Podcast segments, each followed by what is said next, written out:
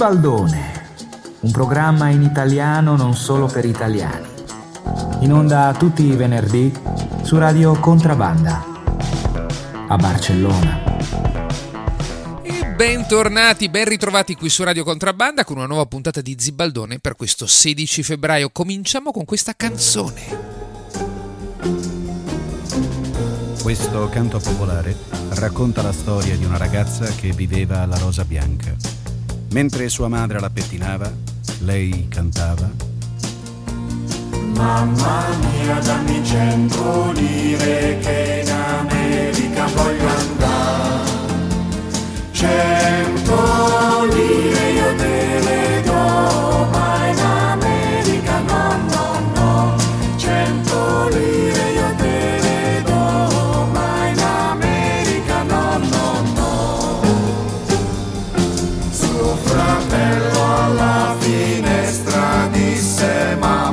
mamma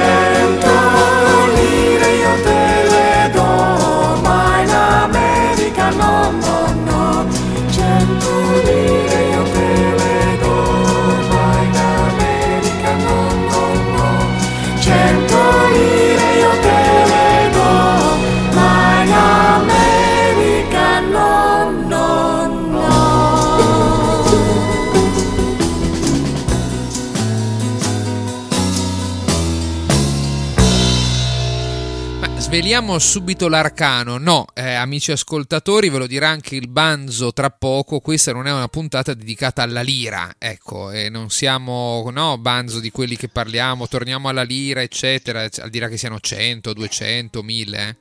Bentornato, Banzo, buon pomeriggio. Buon pomeriggio Steven, buon pomeriggio a tutti. Tu sai che c'è un incantesimo che mi impedisce di parlare se prima non dico quella frase, quindi non ti potevo rispondere. Lanciato da una eh, strega cattiva e euroscettica per l'appunto.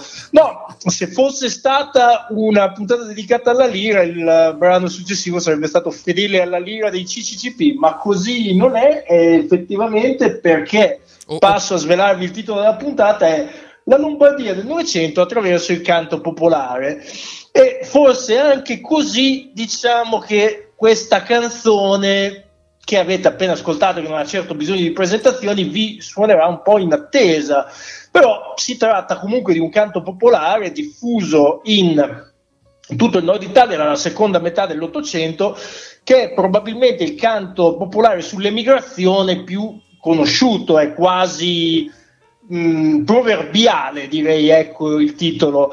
E, mh, la versione che abbiamo ascoltato è del quartetto Cetra, ehm, che sono, lo dico pubblicamente, una grandissima passione del nostro Fausto De Salvia. Del quartetto Cetra del 1968 ovviamente non, non era un brano autografo eh, come abbiamo lasciato capire ampiamente però ne danno un arrangiamento molto eh, nelle loro corde molto pop e è gradevole però di questo brano ne esistono senz'altro 150 versioni almeno Ma anche di più. Comunque, alcuni membri del quartetto Cetra, Vigilio Savone e Lucia Mannucci, soprattutto nel decennio successivo, cioè questa interpretazione del 68, si lanceranno attraverso i dischi dello Zodiaco dello stesso Savone in una riscoperta attraverso vari numeri del, loro del catalogo dell'etichetta, in una riscoperta del- di varie tradizioni popolari, di canti popolari italiani. Comunque, introdotto il tema della puntata, non saranno tutte versioni diverse di Mamma mia, dammi 100 lire, vero Steven?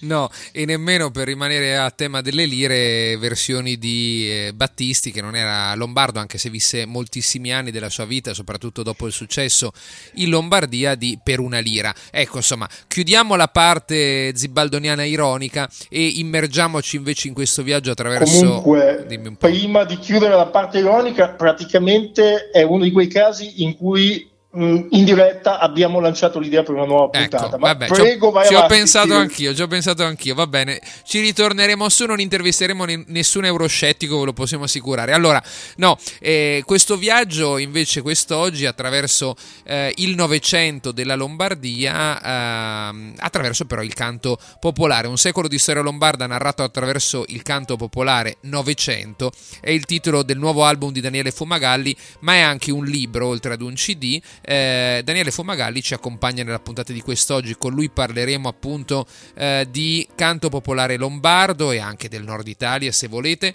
e, e durante il Novecento. Eh, ci accompagneranno alcune sue canzoni ed altre canzoni invece che sono contenute nel suo disco. Noi eh, abbiamo voluto invece proporvela, eh, proporvele come questa appunto Mamma mia dammi 100 lire, eh, interpretate da altri gruppi cantanti, artisti. Ecco, ne troveremo delle altre nella seconda parte del programma. Però Banzo io direi bando alle ciance, immergiamoci subito nel disco di Daniele Fumagalli ed ascoltiamoci questa In libertà ti lascio. Eh, non diciamo nulla di più perché dopo ce ne parlerà eh, Daniele Fumagalli, però magari ecco, lasciamo i nostri ascoltatori con una citazione. Che dici, Banzo? Sì, una citazione di Nanni Svampa che fu sostanzialmente chi la riscoprì, beh, non c'è bisogno, altro nome che non ha bisogno di presentazioni, quello di Nanni Svampa che definì questa in libertà ti lascio una canzone tra le più belle e intense del filone della Mala, che risale, questo lo dico, a fine Ottocento, quindi torniamo abbastanza indietro nel tempo. Eccola qui, ce l'andiamo a ascoltare, lui è Daniele Fumagalli.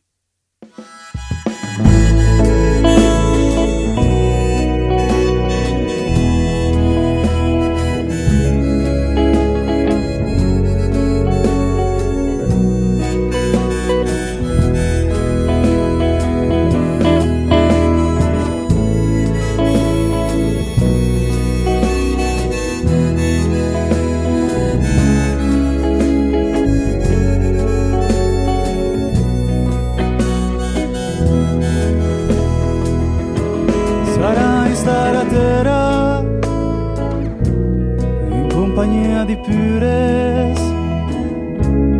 in compagnia di Scimes che la senna dormì che la senna dormì. Mi pensi alla mia donna che aspetta in della vetra. La sogni quando è sera quando se traggia a dormire, quando se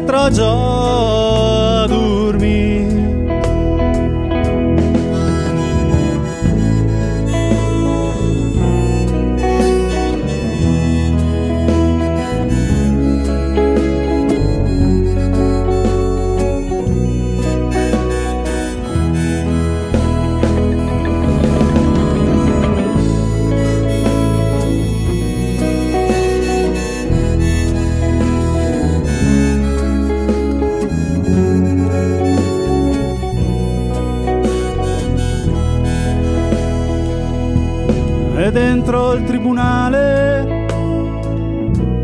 Il presidente dice oh giovi non mentire. Mentir la verità mentir la verità. La verità l'ho detta. Io no non ne so niente vi prego, Presidente, lasciarmi in libertà, lasciarmi in libertà.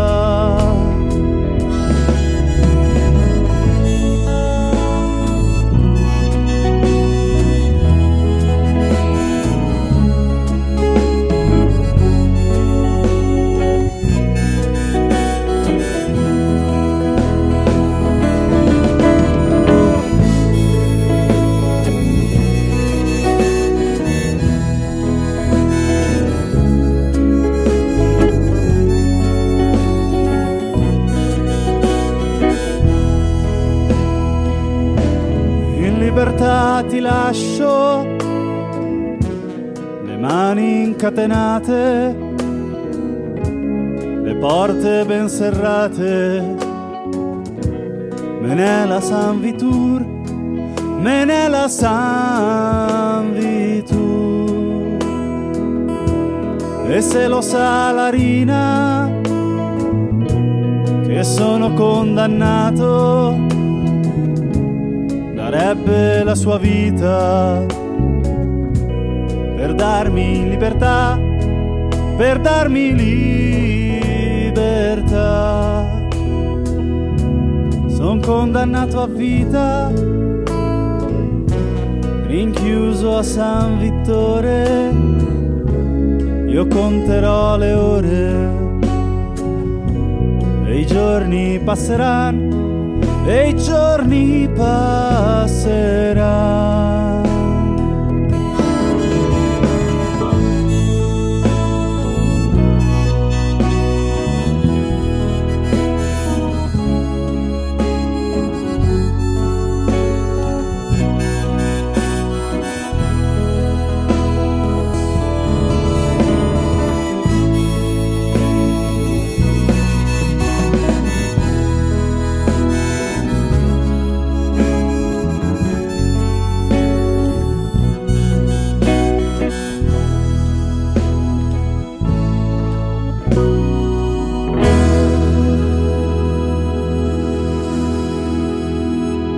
Questa è In Libertà ti lascio, la prima canzone che vi proponiamo del eh, nuovo lavoro, un lavoro che unisce la musica con la storia, con la letteratura, con il canto popolare ovviamente di Daniele Fumagalli che eh, ci accompagna in questa puntata di Zibaldoni. Innanzitutto do il benvenuto a Daniele Fumagalli che oltre ad essere autore di questo eh, bel lavoro, 900, un secolo di storia lombarda narrato attraverso il canto popolare, fa tantissime altre cose, è eh, insegnante mh, di scuola secondaria di filosofia e storia, polistrumentista, etnomusicologo, direttore da oltre 5 anni del gruppo folcloristico i Brianzoli di Ponte Lambro e, e tra l'altro è anche curatore della rivista Folk News. Eh, insomma, tantissime cose, ne parleremo adesso anche insieme a lui. Daniele, innanzitutto benvenuto a Zibaldone. Buonasera, buonasera caro Steven, grazie per avermi invitato. Hai dimenticato fan della trasmissione Zibaldone, ma era nel sottotesto, diciamo. Questa è una cosa che dobbiamo aggiungere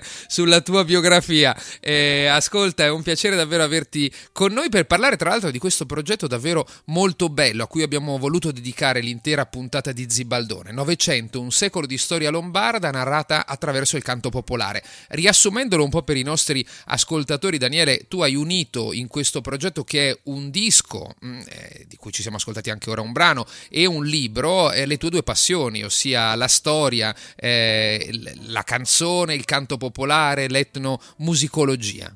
Sì, 900 è un viaggio, un viaggio nelle- con, le, con le sette note Lombardia dal 1895 al 1970, attraverso i suoi linguaggi, attraverso il, la sua lingua, attraverso i suoi paesaggi e le sue difficoltà. Un popolo che spera, che spara purtroppo perché in quel torno di tempo ci sono anche due guerre mondiali, però non smette di cantare e la grande tradizione della musica popolare lombarda davvero produce delle perle che secondo me a giusto titolo meritano l'etichetta di fonte storica. Eh certo, e sono canzoni, noi abbiamo aperto anche eh, il programma oggi con una canzone che è contenuta nel tuo disco, in una versione che tu hai reinterpretato di, eh, che è Mamma mia dammi 100 lire, no? un anonimo bellissimo tra fine 800 e inizio 900, ecco che più o meno da lì quando parte il tuo viaggio, eh, il tuo disco si apre poi con una canzone politica bellissima, una canzone di umanità in realtà, il testo è quello di Pietro Gori, siamo nel 1895, il canto degli anarchici espulsi, ossia Addio Lugano Bella, una canzone meravigliosa e ancora adesso abbastanza conosciuta direi. Sì, ha avuto una straordinaria interpretazione negli anni 60, una riscoperta, ma fu un brano veicolato dai cantastorie che in Sicilia, in Emilia Romagna e in Lombardia erano particolarmente diffusi.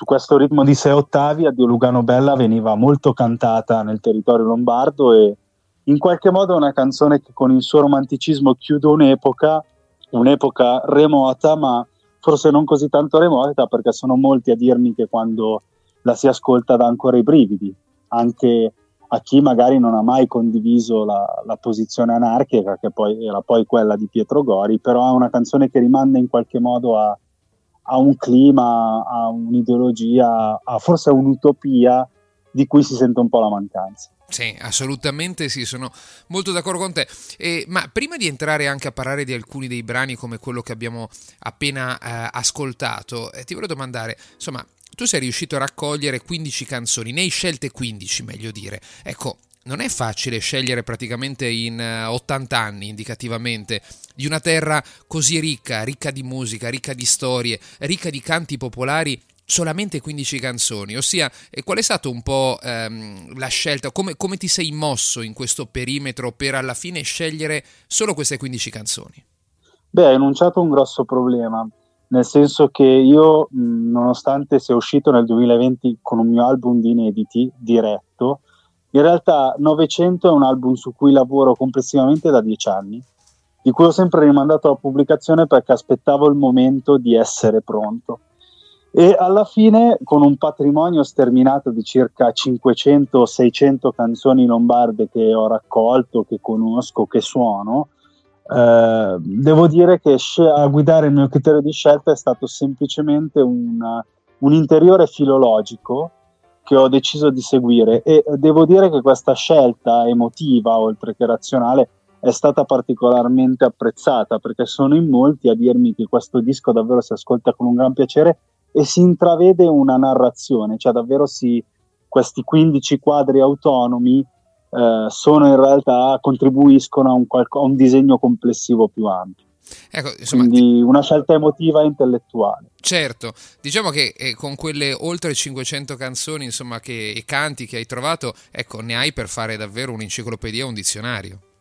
Beh, devo dire che eh, la prima cosa che si impara è appoggiarsi ai grandi maestri. Io mh, ho, ho, collaborato col professor Mario Azzori dell'Università di Sassari, sono stato uno degli ultimi collaboratori di Nanni Smampa, mi sono formato sui testi di Roberto Ledi e eh, diciamo conosco parecchie persone anziane che cantano e che cantavano nella mia infanzia, per cui sì, sa- il territorio in realtà è ancora, è ancora molto inesplorato. In questo la mia formazione universitaria mi aiuta perché molto banalmente oltre alla ricerca de- sul campo, che io ancora pratico, so anche fare ricerca d'archivio, che non è del tutto scontato. No, assolutamente, che è molto importante anche perché, lo dicevo all'inizio, ma adesso anche su questo vale la pena un po' soffermarsi, e questo tuo progetto non è solo un disco, che già di per sé sarebbe più che sufficiente, voglio dire, però in realtà tu l'hai accompagnato anche con un libro, eh, un libro eh, dove, di un centinaio di pagine dove ci sono appunto notazioni storiche, riflessioni personali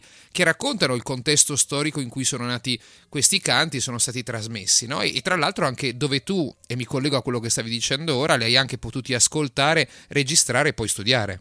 Beh, eh, sicuramente tu hai citato, secondo me, centrato l'aspetto fondamentale. Tu hai citato prima Mamma mia dammi 100 lire. Beh, Mamma mia dammi 100 lire nel mio libro lo scrivo, originariamente era un canto in cui una donna per seguire un principe annegava in un fiume. Poi cosa accade? Accade che eh, tra fine 800 e inizio 900 il volano dell'economia mercantile italiana era costituito, era costituito dall'immigrazione verso l'America. Eh sì. In quel torno di tempo erano eh, le persone del nord, molti lombardi, che emigravano verso l'America del sud.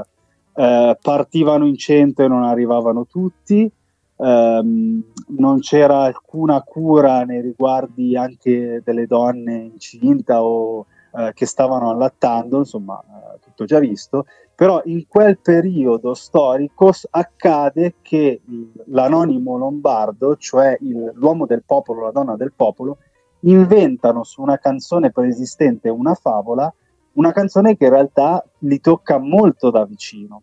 Quindi eh, questa nascita di Mamma Mia da Vicentolino in quel periodo storico è espressione di quelle che erano le preoccupazioni di quel determinato periodo storico. Quindi questo lavoro di ricerca che ho fatto in realtà serve a non cantare questi canti come, solo come filastrocche o come nenie, ma eh, a concentrarsi su quella che è il loro significato, non dico più autentico perché sarebbe una presunzione, ma cercare di avvicinarsi a quel contesto storico in cui nacquero. Eh, ad esempio, ho ricevuto una bellissima critica da parte di un ascoltatore, mi ha detto io ho sempre cantato questa canzone, ma con la tua reinterpretazione mi sono reso conto del suo significato Eh sì. più profondo. Eh sì, Quindi il tentativo è un po' questo. Sì, sì, sì, no, ma tra l'altro è un'operazione fondamentale, io credo, proprio per anche eh, ridare senso e significato no, a questi canti che hanno segnato molte generazioni eh, in epoche appunto spesso non facili, come tu ricordavi. E noi ora ci andiamo ad ascoltare una seconda canzone, mi piacerebbe introdurla insieme a te, ehm, la tua versione di Piazza Fratelli Bandiera. E, e credo che sia importante questo brano per diverse ragioni. Tu all'inizio citavi Nanni Svampa e, e anche Nanni Svampa in Libertà ti lascio la- non era una canzone scritta da lui ma lui l'aveva riscoperta negli anni 60 e la giudicò una delle canzoni più belle intense del filone della mala no? una canzone di fine 800 che poi riprese anche Iannacci e tutta quella tradizione del cantautorato nuovo allora anni eh, 60 più o meno milanese Iannacci, Gaber appunto Svampa, i Gufi eccetera Ecco, e poi Svampa invece scrisse anche delle canzoni come questa che tu hai inserito eh, nella, nella scelta delle- dei 15 brani che accompagnano quasi un secolo di storia lombarda, Piazza Fratelli Bandiera. Esattamente, io ho scelto questa canzone perché la Lombardia ha conosciuto una- una, diciamo, un sacrilegio da un punto di vista ambientale che deve essere ancora raccontato e di cui cominciamo a vedere gli effetti più dannosi. Eh, stata- sono state spesso ignorate le esigenze di quell'ambiente in cui noi lombardi viviamo e, e si, comincia a, si comincia a vederne gli effetti disastrosi proprio anche nella cronaca di tutti i giorni. Nanni Svampa intuì in un'epoca in cui era la Milano del boom economico, in cui tutti viaggiavano in auto, in cui tutti costruivano, Nanni Svampa intuì, secondo me, con una sottigliezza molto particolare, il risvolto della medaglia del, della medaglia del boom economico, eh, insieme a Iannacci e a Gaber, che, che tu hai già citato. Ecco, io ho cercato di reinterpretare questa canzone stravolgendo completamente l'arrangiamento originale, trasformandolo in un cool jazz quasi un po' leggero, molto gradevole, eh, per, per, come dire, co- conferirgli una veste contemporanea, ecco, cercare di, ehm, di dargli una, una certa contemporaneità senza però snaturare il profondo valore poetico del testo. E questa è Piazza Fratelli Bandiera, lui è Daniele Fumagalli, ce l'ascoltiamo subito. Aghera, piazza Fratelli Bandiera, Aghera, un veget che su una selga aveva, Butantan, o già di lì. Aghera, in piazza Fratelli Bandiera, Aghera, un tuchel dei giardini in due il pudeva, Ammo tira il fia e sta già a cicciara, ma un bel dì. A tutela del verde in riva. A strepassi ti scos. Quater piant i panchet e la gesa. In due il pudeva ancamo ciapa al fresco e il vege pugia la ringhiera e la vist l'enda già cominciata un attacco di arteriosclerosi. Mi ci han detto il viadre in ospedale.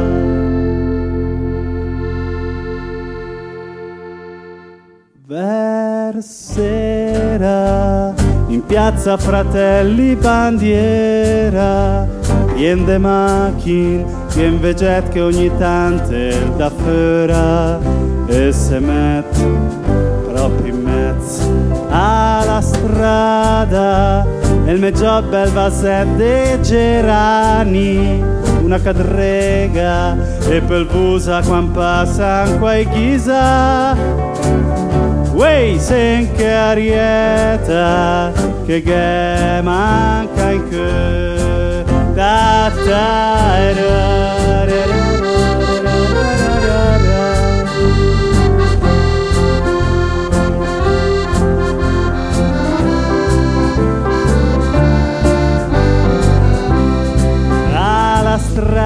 Strada il meggiol so vasette gerani.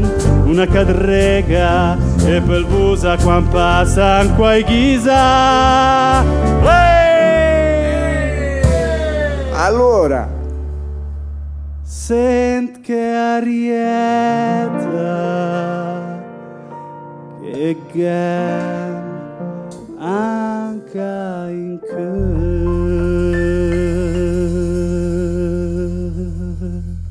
Piazza Fratelli Bandiera nella versione di Daniele Fumagalli, un brano scritto nel 1965 da Nanni Svampa, di cui parlavamo poc'anzi, per i Gufi. A proposito di Nanni Svampa e i Gufi, e insomma quella generazione di cantautorato che purtroppo o ci ha lasciato da poco o ci sta lasciando gli ultimi esponenti di quella generazione.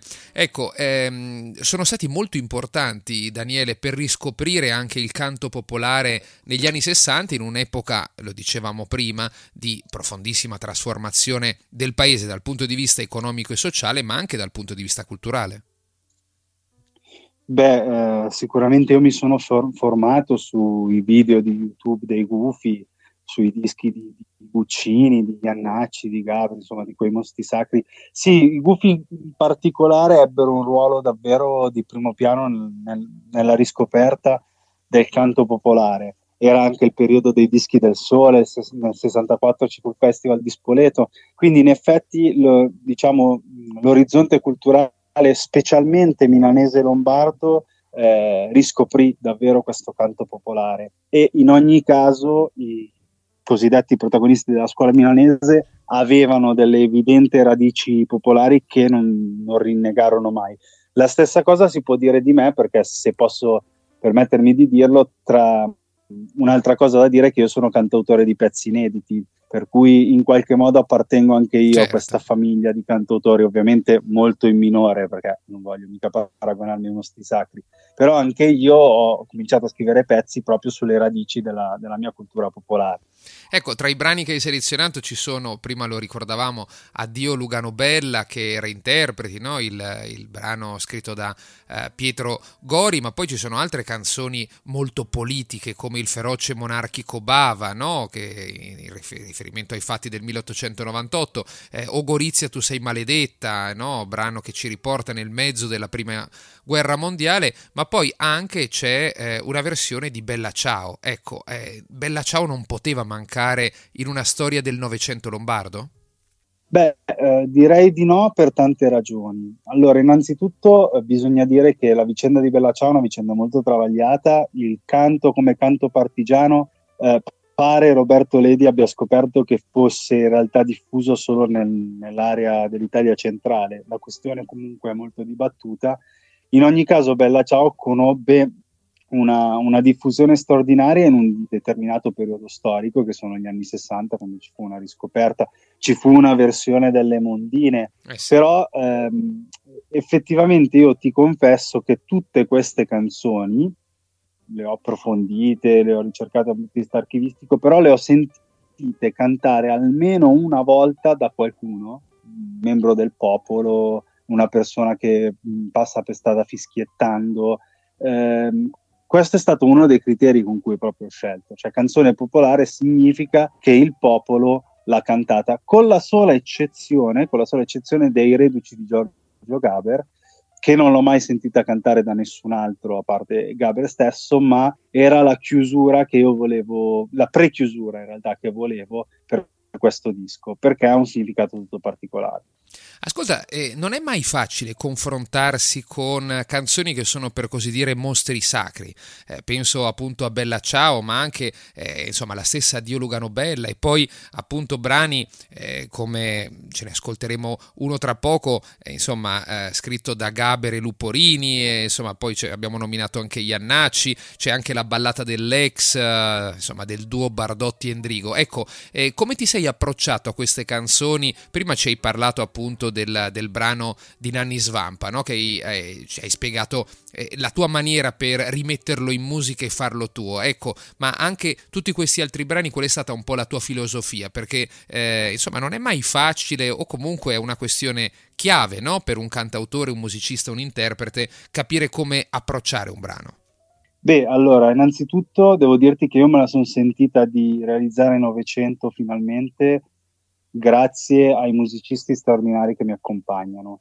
Eh, Giovanni, Giampiero, Ivailo e Francesco sul fronte musicale, ma anche tutti i coristi, tutte le coriste che essendo una decina non nomino, però eh, appunto i, tutti i coristi e i quattro musicisti che hanno collaborato con me, oltre che al bravissimo Fabrizio Savio che ha eh, presieduto la registrazione, ecco, me la sono sentita grazie a loro. Loro sono dav- davvero il mio equipaggio che mi ha permesso di guidare questa nave nel, nell'oceano.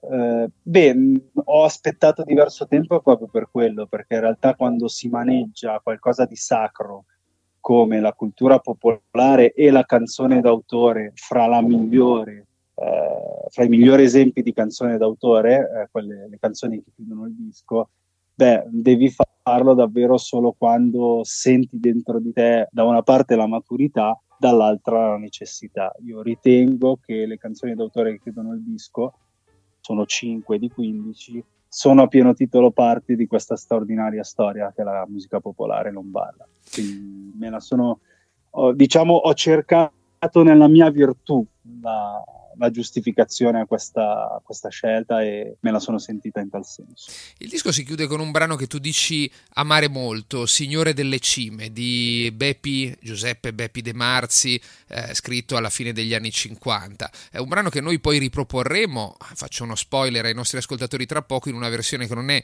la tua, è un'altra molto particolare, ma insomma adesso non dico, non spoilerò di più, ecco.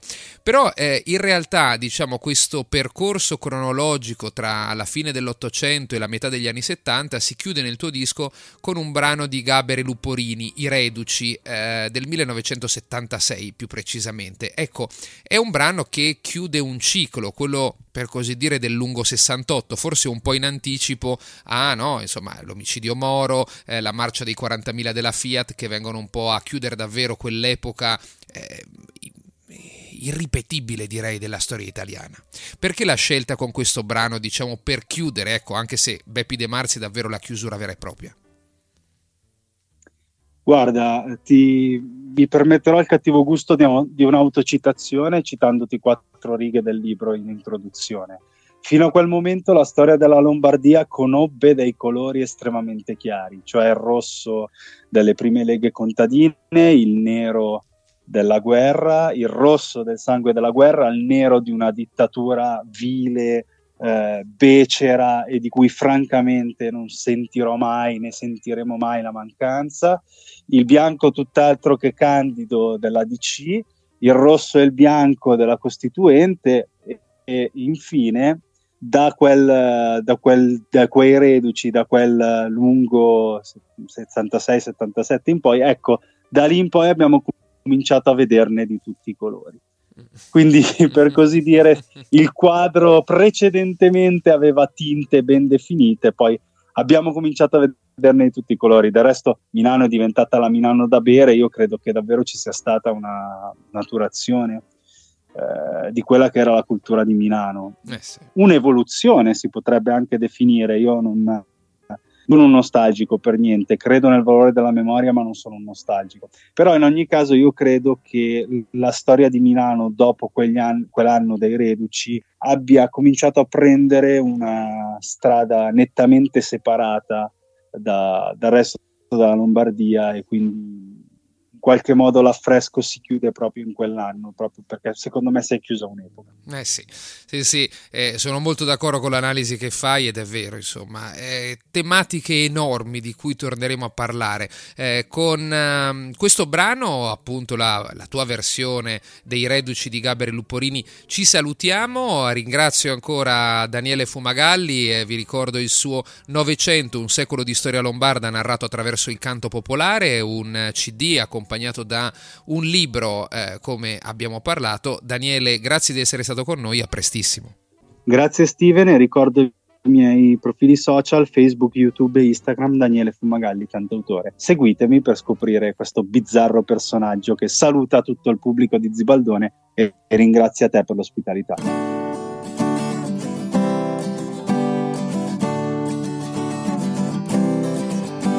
E allora è venuta la voglia di rompere tutto. Le nostre famiglie, gli armadi, le chiese, i notai.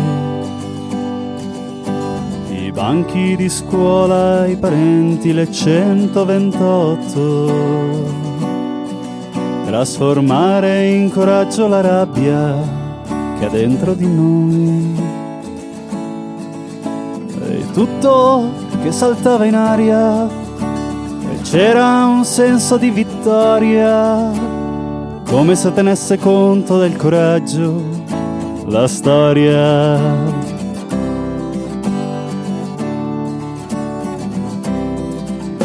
E allora è venuto il momento di organizzarsi,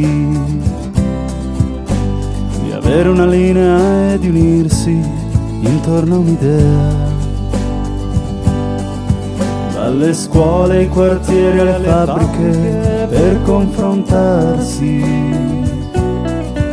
e decidere insieme la lotta in assemblea. E tutto che sembrava pronto per fare la rivoluzione ma era una tua immagine o soltanto una bella intenzione?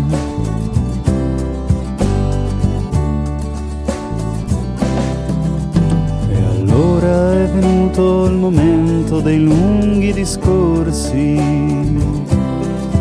ripartire da zero e occuparsi un momento di noi affrontare la crisi, parlare, parlare, sfogarsi e guardarsi di dentro per sapere chi sei. E c'era l'orgoglio di capire e poi la certezza di una svolta, come se capire la crisi voglia dire che la crisi è risolta.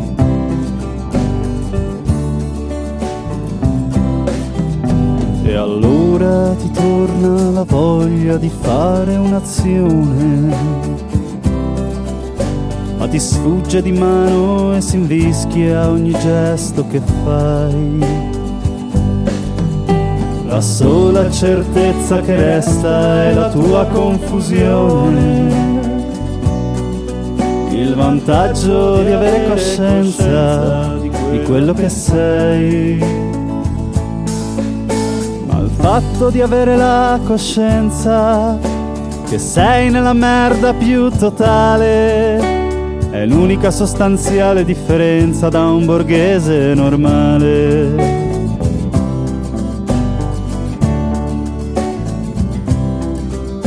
E allora ci siamo sentiti insicuri e stravolti, come reduci, laceri e stanchi come inutili eroi. Con le bende perdute per strada e le fasce sui volti. Già vent'anni siamo qui a raccontare ai nipoti che noi noi buttavamo tutto in aria e c'era un senso di vittoria come se tenesse conto del coraggio la storia.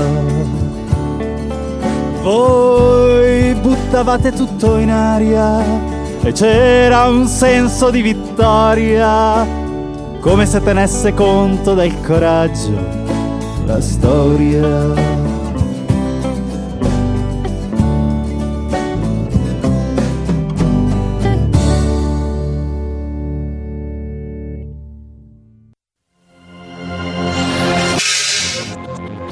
Meloni a Trieste nel giorno dedicato alla cultura del cacao che si può gustare in mille modi e diventare perfino una scultura di Giuseppe Garibaldi. i maître chocolatier di Hamas. Chiediamo perdono agli italiani, ma solo in cambio di un posto nel Guinness World Records 2024 Allarme di Fratelli d'Italia. Per un cavillo giudiziario 4 milioni e mezzo di persone hanno il demonio in casa che non vede l'ora di tornare ai suoi impegni. Salvini un punto di partenza. Ci sono mestieri che conquistano nuovi spazi, anche se per alcuni mancano regole chiare. La mucca ercolina guiderà una missione navale difensiva nel canale di Suez per proteggere un terreno e una villa sottomarini di 400 metri quadri nel mirino dei ribelli. Da thriller a Billie Jean, passando per Tor Vergata, condannata per un cavillo Van Salentina, la donna che a Roma fingeva di avere scritto metà dei successi di Michael Jackson per prendere lo stipendio senza andare al lavoro. Duro colpo per Donald Trump. La Corte d'Appello di Washington ha stabilito che l'ex presidente è il figlio dell'ex ministro delle Finanze Vincenzo Visco che commenta sono molto sorpreso. Rassicurazioni dai ministri Giorgetti e Lollo Brigida. Gli americani non badano a spese.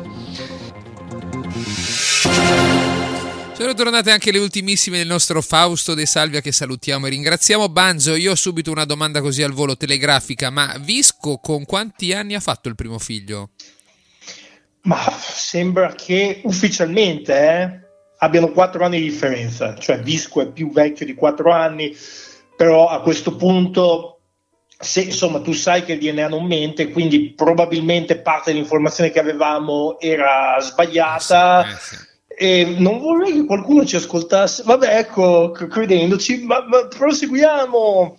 No, Eh, brevemente, vorrei- brevemente, Banzo, sì, un commento veloce sulle ultimissime perché c'erano delle notizie molto interessanti, direi. Eh? La mucca ercolina, beh, dovremmo invitarla, vediamo come viene questa missione difensiva.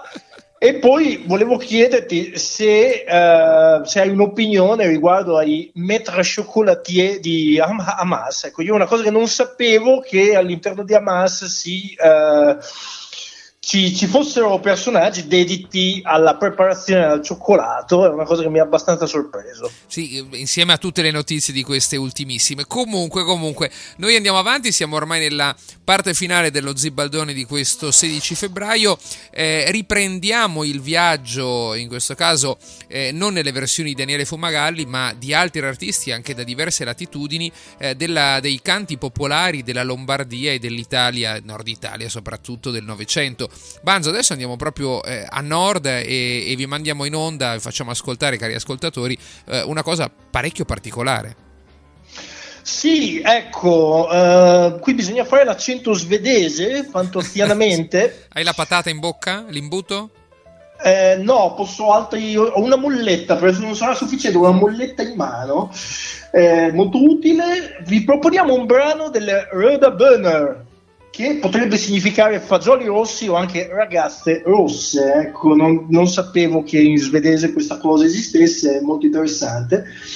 E il brano è una cover della celeberrimo canto popolare La Lega, Sebbene siamo donne, scritto da eh, Anonimo e con le canzoni scritte da Anonimo è quasi un po' diverso dal canto popolare, è la stessa cosa tecnicamente, però sai che una persona c'è che l'ha scritta, te la figuri, ma poi non ne sai l'identità, è una cosa che mi fa scoppiare la testa. Ehm, è una canzone notissima, ma nota ai cinefili anche per essere apparsa in Novecento di Bertolucci, Eh sì. ecco, per dire un riferimento immediato e senz'altro nobile. E allora io direi ce l'andiamo a ascoltare subito e ci immergiamo in questa versione scandinava di un brano che invece ci riporta appunto al Novecento italiano e appunto anche a quel bellissimo film dallo stesso titolo Novecento di eh, Bertolucci.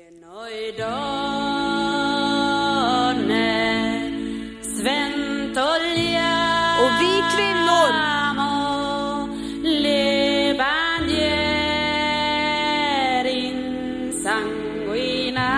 Svänger de blodiga fanorna.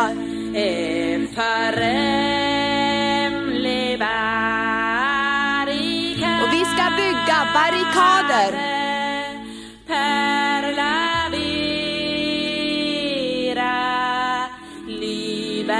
För den sanna friheten.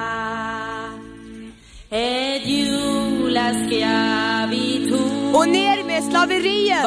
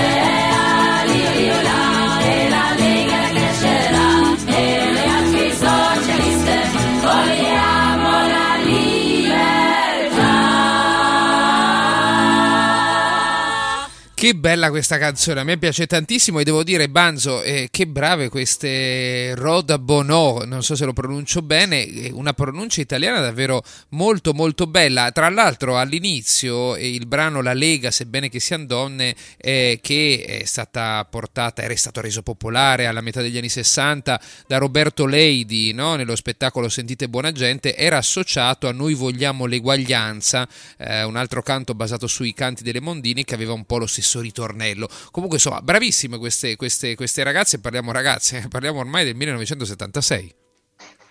Beh, sì, no, è una versione estremamente trascinante e devo dire molto sentita. Eh, mi sembra l'ostacolo linguistico è stato superato egregiamente, la pronuncia, come sottolineavi tu, buona, eh, però soprattutto è la partecipazione che si sente che è Come? autentica e d'altronde non vai a recuperare una canzone di un altro paese se non sei e la canti nella loro lingua se non sei profondamente coinvolto. Ma andiamo avanti adesso con uno strumentale Eh invece. sì. Ne abbiamo parlato prima con, con Fumagalli, no? questa canzone chiude il suo disco, noi la riproponiamo in questa versione invece molto particolare, Banzo. No?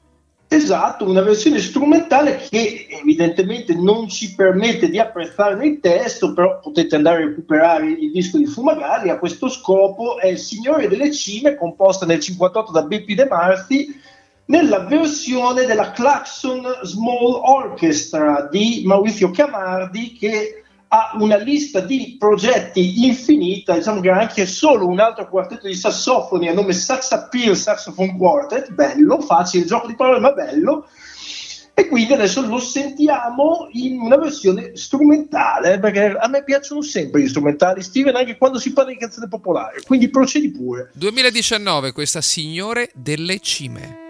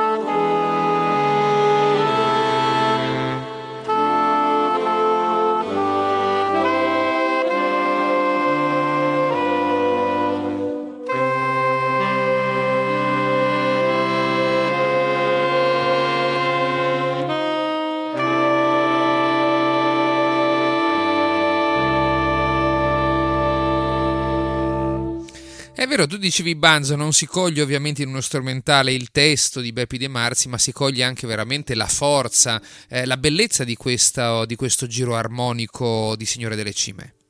Quello sicuramente, diciamo che una resa di questo tipo è ideale per sottolineare l'aspetto musicale del brano, ovviamente che diciamo nei canti popolari a volte è un po' sovrastato dal testo, come è inevitabile che sia, però diciamo che è un discorso che si può fare, che comunque questi brani restano così impressi nella memoria, diventano storia, diventano tradizione, anche perché le parole sono presentate con, con un accompagnamento armonico accattivante. Ecco.